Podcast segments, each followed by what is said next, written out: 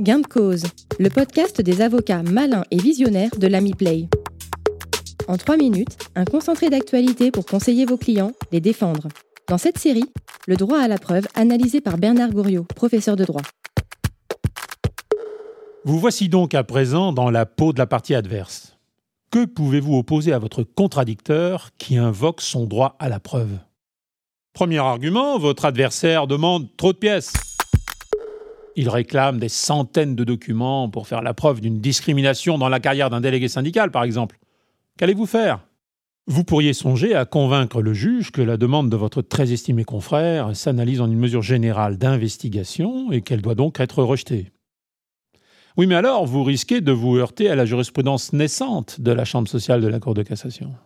Cette dernière considère que si les demandeurs justifient d'un motif légitime, le juge doit alors vérifier quelles mesures sont indispensables à la protection du droit à la preuve et proportionnées au but poursuivi. Concrètement, que peut faire le juge? Eh bien, il peut cantonner le périmètre de la production des pièces sollicitées. En tout cas, ce qui est sûr, c'est qu'il ne doit pas tout rejeter en bloc, tout simplement parce que l'on fait application ici du principe de proportionnalité. Admettons que le volume des pièces ne soit pas un problème. Vous pourriez invoquer le droit au respect de la vie personnelle de celui qui détient les preuves convoitées par votre adversaire. C'est votre deuxième argument. L'employeur pourrait refuser de communiquer par exemple les bulletins de paye de ses salariés sans leur accord, au motif qu'ils contiennent un certain nombre de données personnelles. Là encore, je ne voudrais pas trop vous décevoir, mais la Cour de cassation juge désormais que l'on peut contraindre une partie à produire des éléments portant atteinte à la vie privée d'un salarié s'ils sont indispensables à l'exercice du droit à la preuve et proportionnés au but poursuivi. Troisième argument, démontrer que le droit à la preuve n'a rien à faire ici. Je songe, vous l'aurez deviné, au contentieux de la discrimination. Ne pourrait-on pas opposer à l'article 145 du Code de procédure civile le mécanisme probatoire de l'article L1134.1 du Code du travail?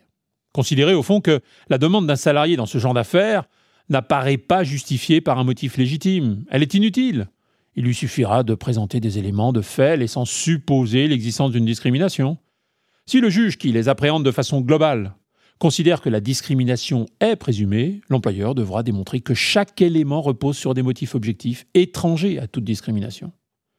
La Cour de cassation a pourtant jugé le 21 septembre 2021 que l'article 145 ne peut être écarté en matière de discrimination au prétexte du mécanisme probatoire spécifique instauré par l'article L1134.1 du Code du travail.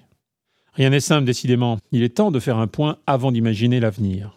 J'imagine certains d'entre vous débordant d'enthousiasme et d'autres au contraire totalement désespérés. Soyez patients et attendez la fin du prochain épisode. Continuez à faire la différence avec l'amiplay.com.